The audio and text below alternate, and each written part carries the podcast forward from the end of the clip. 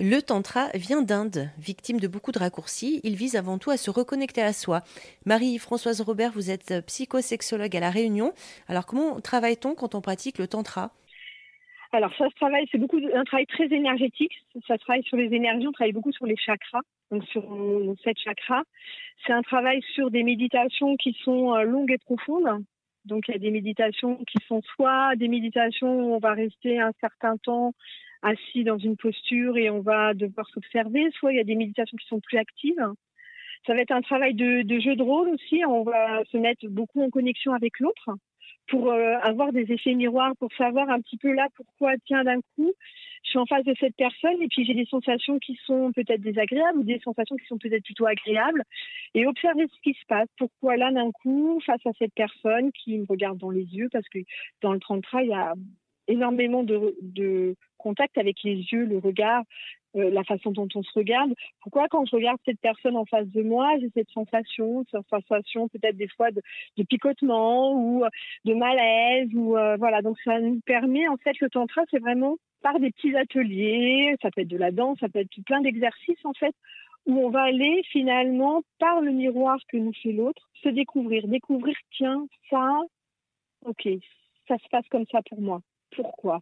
Est-ce que ça je le connais déjà? Est-ce que j'ai déjà vécu? Si j'ai déjà vécu, dans quelles circonstances? Donc en fait, ça réveille aussi pas mal de mémoire cellulaire aussi par les visages, par les regards, par les sourires, par le toucher aussi, parce que euh, dans le, dans le tantra, il y a le massage tantrique, qui est un, qui est un massage aussi qui va dans le toucher, mais plutôt un toucher que j'appelle sain, S-A-I-N-T, c'est-à-dire c'est vraiment un toucher où on est avec une personne qui est devant nous, qui est avec nous, qui est sacré, qui est quelqu'un de pour lequel on n'y va qu'avec douceur et bienveillance. Le tantra est, est victime de pas mal de, raccourcis ou de clichés. C'est quelque chose euh, que vous notez? Alors oui, le tantra, souvent, euh, voilà, on l'associe beaucoup à des. Enfin, on le raccourcit beaucoup parce que dans le tantra, effectivement, on est, enfin, on pourrait se dire androgyne en fait. Il n'y a pas de sexe, il n'y a pas d'histoire d'homme et de femme. C'est vraiment une histoire juste d'humain. Et c'est vrai que du fait que dans le tantra, il y ait euh, des moments où on peut aller dans la nudité ou pas, des moments où on peut aller dans des massages qui sont particulièrement euh, sensuels, c'est vrai que derrière, il y a une société qui est avec une connotation qui euh, finalement fausse un peu ce qui se passe dans les stages de tantra.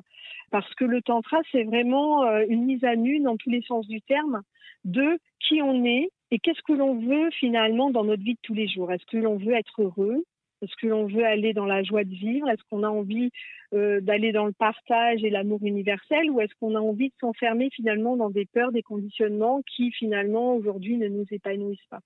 Le tantra, c'est juste comment je peux voir une personne au-delà de ce corps physique.